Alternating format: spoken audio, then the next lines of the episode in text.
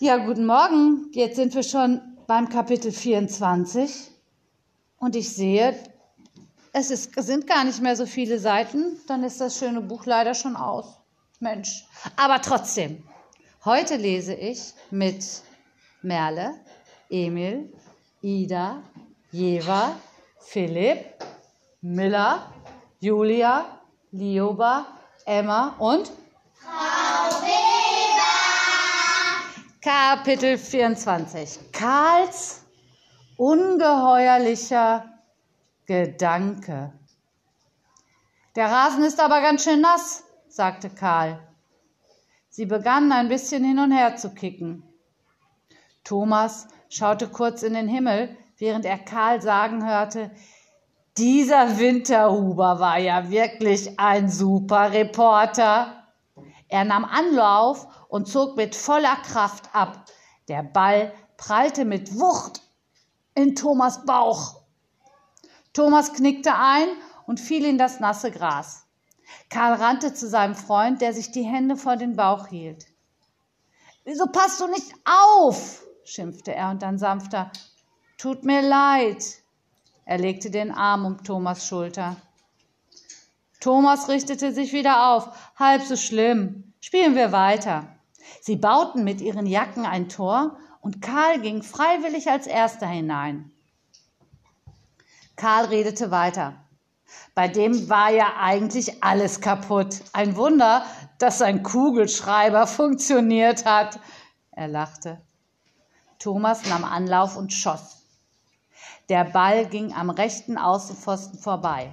Karl rannte hinterher. Thomas nutzte die Gelegenheit und schaute wieder in den Himmel. Und endlich, da war sie.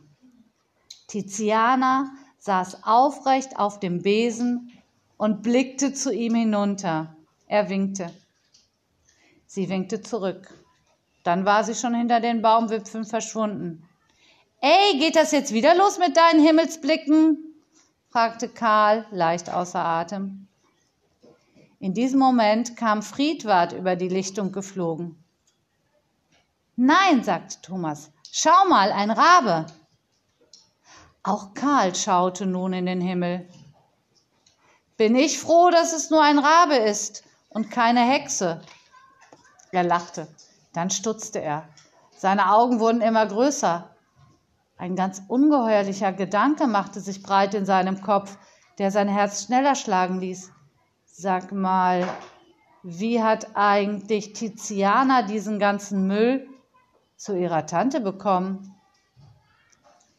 Ihm fiel plötzlich die unglaubliche Geschichte ein, die Thomas ihm erzählt hatte von einer Hexe, die in seiner Garage gelandet war, den Müll verstreut hatte und mit einem Raben sprach. Es war doch nicht etwa Tiziana, die da in deine Garage geflogen ist? Damals? Karls Stimme war lauter und ein bisschen schrill geworden. Thomas wurde es heiß und kalt. Endlich war sein bester Freund bereit, ihm seine Geschichte zu glauben. Aber Thomas war sich sicher, dass niemals jemand erfahren durfte, wer Tiziana wirklich war. Er hatte ja gemerkt, wie sehr das Erlebnis mit einer Hexe seine Freundschaft zu Karl belastet hatte. Tiziana hatte gesagt, die Hexen dürfen nicht in die Menschenwelt eingreifen. Alles, was an ihre Anwesenheit erinnern konnte, musste verschwinden. Also auch sein Erlebnis mit ihr in der Garage. Es würde nur noch in seiner Erinnerung wirklich sein. Ansonsten hatte es die Hexe Tiziana Fidelia Rigoletta Furiosa nie gegeben. Er schluckte. Dann sagte er mit ziemlich fester Stimme, was? Tiziana soll in meiner Garage gelandet sein? Das ist ja eine noch bessere Geschichte als meine. Tiziana war, äh, ich meine, ist ein ganz normales Mädchen. Äh, naja, fast normal. Thomas lachte, aber es klang nicht sehr überzeugend. Willst du sagen, du hast dir die Geschichte mit dieser Müllhexe ausgedacht? Thomas nickte vorsichtig. Du wolltest mich so richtig für dumm verkaufen. Karl setzte sich auf den Ball. Und diese ganze ständige in den Himmelguckerei war auch nur gespielt? Thomas nickte wieder. Karl stand auf und stellte sich ganz nah vor seinen Freund. Thomas nahm wahr, dass der unangenehme Geruch nachzulassen begann. Sie blickten einander in die Augen.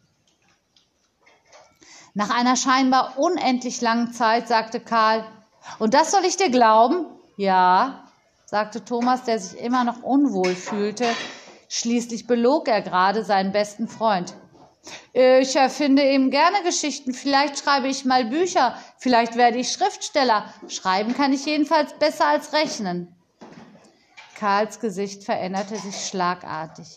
Au Mann, morgen schreiben wir die Mathearbeit. Er schlug sich an den Kopf. Vielleicht sollten wir besser zu mir gehen und noch ein bisschen Mathe üben, als Fußball zu spielen oder Geschichten zu erfinden. Ohne ein weiteres Wort sammelten sie ihre Jacken und den Ball vom Boden auf und rannten nach Hause.